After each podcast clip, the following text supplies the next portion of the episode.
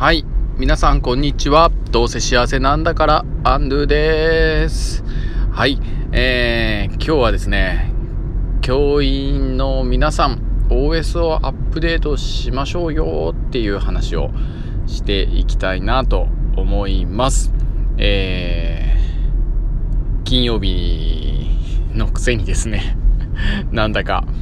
えー、こう難しいというかなんだかうるさいテーマになっておりますけれども。聞いてください。よろしくお願いします。はい。えー、っとですね。っていうのもなんか僕ですね。うるさいんですよ職員室で。でうるさいんだけどあのー、昔はですねあもううっせえなみたいな。もう黙っとけみたいな、なんていうの？うーん、そんな感じでね 言ってもらえてたような気がするんですけど、どうやら最近はちょっと僕が年を取ったせいか、まあ、なんだか、どんな理由があるかわからないですけど、なんかあんまり言われなくなったんですよね。だから、なんだか自分が合ってんのか間違ってんのかまあ正解不正解はないんだけれども、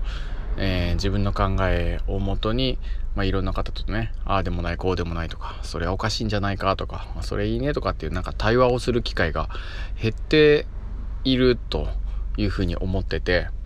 まあ、こうやってアウトプットして聞いていただけることであのまああるいはもう本当ありがたい方からはフィードバックいただけたりすることでですねちょっと自分の思考の整理にもなったり、えー、対話のきっかけにもなったりあるいは聞いてくださる方の、えー、まあ、思考のスイッチじゃないですけれども、え問いになったりなんかするといいななんてことも思って今日みたいなテーマでも話をしてみたいなと思いました。でどんなことを思ってこれ話そうと思ったかというとですね、えー、今週何て言うんですかね研究授業があったんですね。音楽の研究授業で、えー、その研究の、まあ、協議会って言って、まあ、振り返り、えー、っていうんですかね。いわゆる話し合い。あのどこが良かった？どこがこうこうすると良かった？みたいな話し合いをする勉強会みたいな研修会みたいなものがいつも設けられるんですけどそこでのお話です。でどんな音楽の授業だったかというとあのスクラッチっていう、まあ、プログラミングソフトを子どもたちがこう駆使してですねいわゆる音楽作りの活動をすると、うん、でいろいろ音楽作りをしてそれを子どもたちがですねまずは自分で作ってで作って完成したところでの今回の授業だったんですけどそれをみんなで完成したのを、まあ、聞き合ってそしていいなと思ったところを取り入れて自分の音楽をまたいいものに修正をして修正というかアップデートをしてそしてまた最後に、え、発表するっていうような流れだったんですよね。で今まで、まあ、器楽っていうか実際の楽器を使って合奏したりとか音楽作りをしたりっていうのはきっとあったんですけどもそれがね、プログラミングを使うことで、まあ、そのいわゆる楽器のスキルに左右されないというかそこのね、えー、技能の差によらずみんなが音楽作りを楽しむことができるということで ICT を使ったそういった活動っていうのはめちゃくちゃいいななんてことを思ってですねこれは可能性がすごく広がるだろうななんてことを思いながら、まあ、指導案を見た時には思ってそれで、えー、参加させてもらったんですけれどもそこでですねやっぱ大いなる違和感が ありまして。でその大きな違和感っていうのはちょっとなかなかね深いなって僕は思ってるんですけれども要はせっかくそういったソフトを与えてですね、えー、いわゆるものを与えてですね子供たちが音楽作りを、まあ、することを全力で楽しもうとしている楽しんでいるえー、あるいはそこに没頭しているような場面が見られたのにもかかわらずですねいわゆる今は作る時今は友達のを聞く時そして今は、えー、それをもとにまた何て言うの？取り入れて、えー、フィードバックしてまた作る時っていうような感じでですね教師がこう時間を区切るというか決めちゃうんですよね。はいじゃあ作るの一旦やめみたいな。じゃあ聞きましょうみたいな。そしてどんなことを思いましたか？ワークシートに思ったことを書きましょうみたいな。でそれをもとに自分のにまたあの取り自分の音楽にまた取り入れましょうみたいな。うんこれは今までと何も変わらないなその流れはというかそのマインドはというかそう言ってねあの流れは確かにそうなのかもしれないんですけど音楽作りを。実際にやる場合においてもですねでもその時間その時間って完全に個別 で最適な時間配分だとか、えー、って違うと思いません？って思ったんですよね。なんか自分だったらどうするかななんてことをそういった違和感を抱きながら見てた時に、まあ、絶対にこの、えー、自分が、えー、いろんなところこだわりたかったりする人はそこの最初の作るのにめちゃくちゃ時間をかけたいだろうしで友達の方が聴きたくなったタイミングで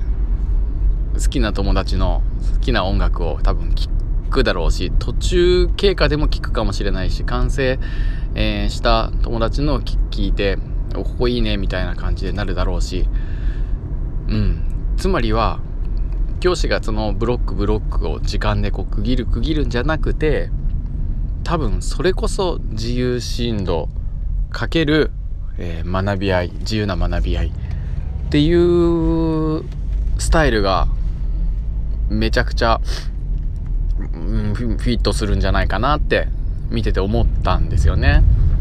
まあだけれども きっとまあそういったなんかな今までのその授業の流れと、まあ、教師の役割みたいなものの先入観だったりまあ慣習だったりそういったマインドだったりっていうのをねあのなかなか切り崩すことはできなくて、まあ、今回のようなまあ、流れに沿って教師が時間をこう区切って子どもたちに、まあ、そういった体験をするっていうことになったんじゃないかなって思います。で実際にこうクラスをこう見渡してみるとですねはいやめじゃあみんな出来上がったのちょっと聞いてみようねとかって言った時にも全然無視して一人でコツコツと作り続けてた子とかめっちゃいるんですよね。でそれをこう気づいてたか気づいていてそれでいいよって言ってくれてたのか担任の先生がねあるいは気づいてなかったのかっていうのは分かんないんですけどそこでもし「もう何やってるんですか今は聞く時ですよ手を止めなさい」みたいななんてことがあったんだったらああもうこれクソつまんねえっつうことで絶対に その子はやる気がなくなっただろうなと思ってだけれどもきっと危険というかそういったことが往々にしてあるんだろうななんてことを思います。うん、僕ね音楽とか図工とかね専門じゃないのでそういったちょっと芸術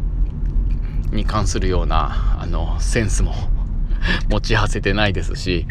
そういったところに関する授業のの専門的な知識なんてものもないんですけどそういったところはまあどうかなってことをね あの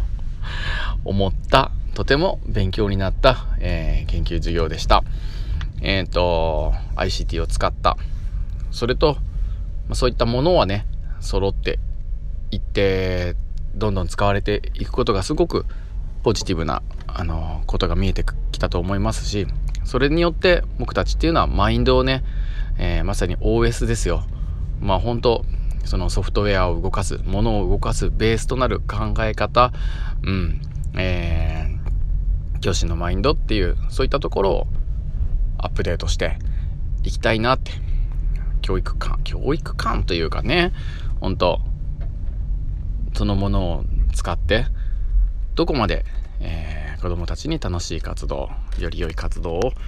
えー、させてあげれるかなってことを思いました。時間 時間だ。やばいです、えー、良い週末を皆さんお過ごしください。聞いてくださってありがとう。ハッピ